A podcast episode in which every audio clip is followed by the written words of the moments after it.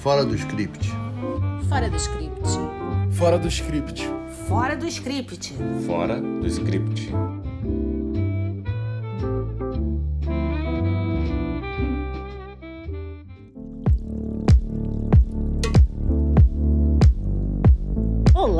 Sejam bem-vindos ao nosso podcast Fora do Script. Hoje falaremos sobre filmes que foram indicados aos piores do ano pelo infame e divertido prêmio Framboesa de Ouro, que deve anunciar os vencedores um dia antes da premiação do Oscar, como faz todos os anos. A Renata e eu vamos falar de Blonde, que tem a lendária Marilyn Monroe como tema central e que está em cartaz na Netflix. E a Letícia vai falar de Pinóquio em cartaz na Disney Plus. Mas será que esses filmes que concorrem em várias categorias são mesmo tão ruins ou é mais uma daquelas injustiças cometidas pelo Framboesa de Ouro? Eu sou Denise, advogada e roteirista, apaixonada por direito e dramaturgia. Eu sou a Letícia, roteirista, jornalista e fã de filmes de animação, pessoa que não entende por que, que resolveram fazer tudo em live action. Eu sou a Renata, jornalista e roteirista, apaixonada pelo audiovisual argentino e europeu. Blonde é um dos filmes polêmicos dos últimos tempos, mas eu acredito que foi essa mesmo uma das intenções dos seus realizadores. Ele é baseado no livro de igual título de Joyce Carol Oates, que foi um sucesso e que foi finalista do Pulitzer. Nunca teve a intenção de ser exatamente uma biografia.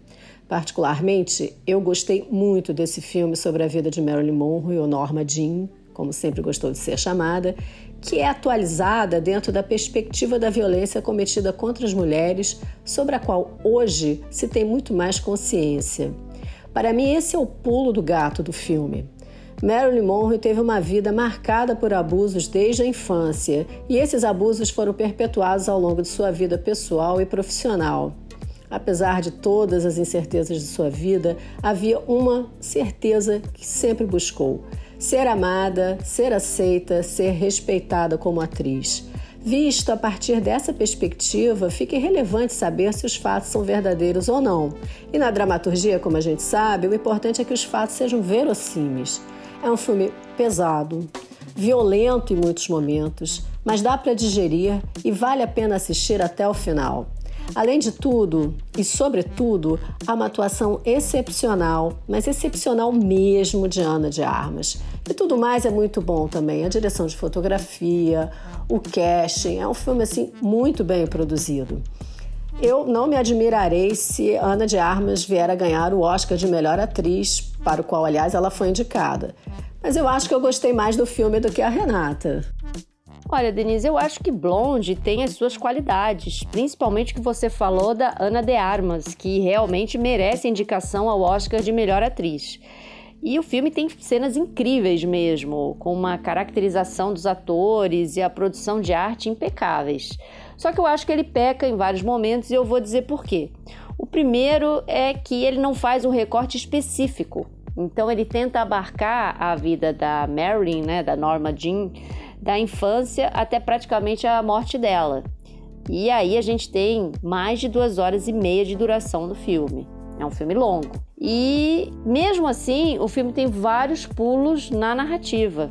Então, isso para mim realmente eu, eu, achei cansativo, achei em alguns momentos confuso, mas, é, assim como você falou, né, o que me impressionou foi que eu não tinha ideia de que a vida da Marilyn tinha sido tão sofrida.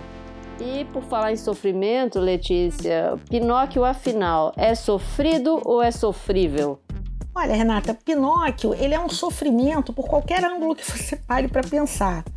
Eu, além de ver o filme, eu fui ler um pouco sobre ele, porque apesar da indicação ao Framboesa de Ouro, teve muita gente que gostou.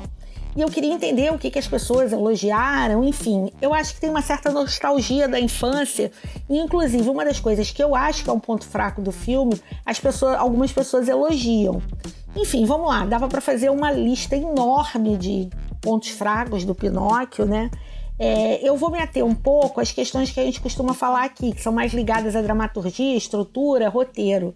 Uma nem tanto, que é mais uma questão de direção de arte, mas eu acho que ela acaba criando também um descompasso na história que está se contando ali. Apesar de ser um live action, apesar de toda a tecnologia que a gente tem hoje, o Pinóquio ele é igualzinho ao Pinóquio do desenho animado. E isso me soou um pouco estranho, porque a história foi modernizada e o boneco não. Então parece que desencaixa e isso às vezes me tirava a atenção da história. É, e depois, quando eu fui pesquisar sobre o filme, eu vi que muita gente também estranhou isso. Algumas pessoas elogiam ter respeitado o boneco original, mas já que você está recriando a história, talvez valesse a pena recriar o boneco também. A outra questão ela é bem mais ligada à estrutura e ao roteiro. É, o filme foi modernizado, né? E, enfim, você tem outras questões que estão na ordem do dia e que você precisa trazer para a dramaturgia também. Só que eu acho que no caso do Pinóquio, qual era o barato do filme? Era você mostrar para crianças desde muito cedo que atos têm consequências, né? E que quando você faz coisa errada, você é punido, quando você faz coisa certa, é recompensado. Talvez seja até um pouco binário, dicotômico, sei lá qual a palavra certa, mas ok, mas esse é um valor legal para você ensinar para as crianças. E no filme, eles mudaram isso. Né? Na ânsia de trazer uma certa lacração, essas questões que hoje são importantes, elas entram no filme de uma forma que eu tenho até dúvidas se uma criança menor vai entender. Aliás, isso também é uma coisa que me deixou na dúvida. Qual é a faixa etária que o live action do Pinóquio quer atingir? É, são os adultos nostálgicos do filme? Ele é um filme para criança? Porque isso para mim não ficou claro. E tem muitas cenas que eu acho que uma criança menor realmente vai estranhar. Tem um realismo às vezes exagerado. A gente sabe que na história o Pinóquio é comido pela baleia, mas isso tinha um pouco mais de fantasia no, no desenho animado do que tem na, no live action. Eu fiquei com muitas dúvidas e eu realmente eu não gostei do filme. Agora, eu não sei, assim, e Blonde, assim, porque é uma outra pegada, né? Um outro filme também indicado, mas é uma pegada diferente, né, Denise? Além da atuação excepcional de Ana de Armas, Blonde não economiza em mostrar o massacre da indústria de Hollywood naquela época contra as mulheres, abusadas de várias formas, e cujos detalhes vieram à tona mais recentemente depois do movimento Me Too. Eu não acho que a ausência de um recorte específico do tempo de, da sua vida faça falta, porque eu penso que justamente a ideia é mostrar uma vida inteira coroada por violências de vários tipos no trabalho, nas relações pessoais. Fica fácil ver porque tantos atores e atrizes de Hollywood sucumbiram à indústria, e não foram poucos. Ao mesmo tempo em que se vê uma pessoa super sensível, super vulnerável, o talento de Norma Jean é mostrado como eu nunca havia visto antes. Há uma verdadeira reverência à sua performance como atriz. E há uma cena em que Arthur Miller, grande dramaturgo norte-americano com quem Norma Jean foi casada, é particularmente feliz em mostrar o aclamado dramaturgo se render ao talento da Bombshell em que não apostaria para uma personagem sua. Marilyn Monroe foi uma lenda já em vida. Sem dúvida, Denise. Mas eu acho que o diretor, ele, ao mesmo tempo em que mostra né, essa Marilyn inteligente, ele não preserva a reputação dela e isso me incomodou. Porque a ambiguidade do personagem até enriquece, mas no caso do filme, ele deixa algumas coisas muito explícitas e isso me soou até mesmo machista. Então, assim, um exemplo disso é a cena da porta de entrada da Marilyn no cinema. E a outra cena é a da Casa Branca com o presidente Kennedy, porque ele poderia trabalhar com o subtexto ali, mas ele preferiu mostrar de uma forma muito crua. Então, eu fiquei um pouco decepcionada com isso. E com outra coisa também, porque, embora fique claro que a Marilyn não era apenas uma loira burra, o público não sabe como que foi essa transformação dela em uma estrela de cinema. Porque logo depois da infância, ela já aparece ali linda, loira e sexy. Né? Só que a Norma Jean original nem loira era. Então a gente, depois de duas horas e meia é, de filme, o público não tem essa informação de como que foi a construção desse ícone, né, Marilyn Monroe, porque isso a Netflix não mostra. Agora, garotas, se vocês me permitem, eu queria fazer uma parte assim. Eu achei um pouco injusto o Tom Hanks na lista de piores. É lógico que você não vai ver um Tom Hanks de Forrest Gump, ou de Filadélfia, ou de tantos outros filmes. Mas eu acho que ele, faz, ele faz uma composição diferente do desenho animado que eu achei que funcionou. Eu gostei do, do Gepeto do Tom Hanks. É, eu, eu sei que nem todo mundo gostou, mas eu curti. E eu acho que também a Renata também se incomodou com uma indicação do Framboesa de Ouro, mas é de um outro filme, né, Renata? Ah, Letícia, nem me fala. Eu vou até pedir desculpa aqui, porque eu vou ter que fazer um parênteses, mas eu tive que conferir uma indicação que assim, que eu achei super injusta, porque Penélope Cruz, ela mesma, foi indicada a pior atriz coadjuvante no filme As Agentes 355. Não combina nem um pouco, né? Até porque eu acho a Penélope Cruz uma das melhores atrizes da atualidade. Mas enfim, para quem quiser conferir, o filme está na Amazon Prime Video. E não só essa super musa foi indicada por esse filme, como também a atriz chinesa Fan Bingbing.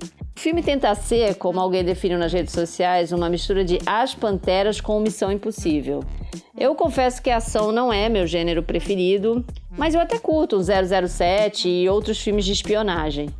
Só que, assim, nesse caso eu tive a impressão de que o problema das agentes 355 é justamente o roteiro, porque o elenco de atrizes premiadas não dá conta de personagens mal construídos e um enredo confuso. Apesar da Lupita Nyong'o e da Diane Kruger mandarem muito bem nesse filme. Então, assim, gente, vamos dar um desconto para Penélope, para fã, porque elas até que fizeram um milagre diante de uma história estranha, cheia de tiro, porrada e bomba, e que ainda por cima deixa espaço para uma continuação. E sabe o que é o pior? É que eu vou acabar assistindo As Agentes 355 Parte 2 só para ter certeza de que as atrizes não são o problema ali. Então ao momento cena marcante. Vocês destacaram uma cena do melhor ou do pior dos piores filmes? Olha, Denise, eu destacaria uma cena de Blonde que me chamou a atenção porque eu levei um susto quando eu vi. Sabe quando você tá vendo o filme, tá tão entretido que dá aquele gritinho de surpresa do tipo, ah, meu Deus, não acredito que isso aconteceu. E a cena é a seguinte: a Marin tá na praia, levando comida para uns amigos do Arthur Miller, com quem ela tá casada, e aí ela leva um tombo, derruba tudo. A questão é que a gente sabe que ela estava grávida naquele momento e ela desejava muito aquela criança. Bom, e aí eu não falo mais nada, até porque eu acho que eu já dei um spoiler. A Renata e a Denise já sabem que eu não ligo muito para essa coisa de spoiler, porque eu acho que quando a gente está estudando roteiro não tem jeito. Você acaba contando coisas quando você está discutindo um assunto. Então, aqui no, nessa história, eu fiquei encarregada de escolher uma cena do, do Pinóquio. Eu não vou escolher uma, eu vou escolher o final inteiro e vou dar o meu spoiler porque, para mim, é a maior bola fora do filme. A história do Pinóquio é um coming of age clássica, uma história de amadurecimento, né? O Pinóquio aprende que ele não pode fazer o que ele quer porque isso pode dar errado, atos têm consequências, enfim, e que quando você faz tudo certo, você tem recompensas. Na vida pode não ser exatamente assim, mas é um pouco assim. E para criança você tem que explicar esse tipo de valor. Perfeito. É, qual é a recompensa do Pinóquio, né? Caso alguém não tenha visto aqui a animação. A recompensa do Pinóquio é que ele deixa de ser um boneco de madeira, ele vira um menino. E na animação, isso talvez é um dos momentos mais bonitos. Eu vi esse filme muito pequena e eu tinha essa cena na memória. Depois eu revi o filme adulta com meu filho, pequeno também. Essa é uma cena sempre encantadora. No live action, eles resolveram mudar isso. Então, assim, eu não vou dizer como eles mudaram, o que, que aconteceu, mas assim, eu achei uma tremendíssima bola fora. Uma tremendíssima bola fora. Pra quem viu o filme antigamente, é uma decepção, é um balde de água fria. Se até ali você tá achando o filme mais ou menos, nessa hora você tem certeza que o filme é péssimo. E eu acho que o recado que eles querem passar ali, embora ele seja uma ideia de aceitação, tal e coisa, eu acho que ele não era impossível de ser combinado com a ideia de que bons atos têm recompensas que é uma coisa que está faltando muito hoje, né? É você pensar que quando pensar um pouco em empatia, que você não pode agir aleatoriamente, que as coisas que você faz podem ser péssimas para você ou para as outras pessoas. Eu acho que dava para casar as duas ideias. Então assim, fazem um final que ele é meio lacrador e que na verdade assim, bota eu não sei nem explicar a palavra, mas assim, destrói o, o sonho de infância do Pinóquio. Eu achei bem ruim. Chegamos ao final de mais um episódio do nosso Fora do Script Podcast e continuamos abertos a receber qualquer contribuição no site padrim.com que está descrito aqui nessa plataforma. No próximo episódio, traremos outras indicações e adoraríamos ter o feedback de vocês sobre esses piores e melhores do Framboesa de Ouro. Até mais, pessoal! Fora do script. Fora do script. Fora do script. Fora do script. Fora do script.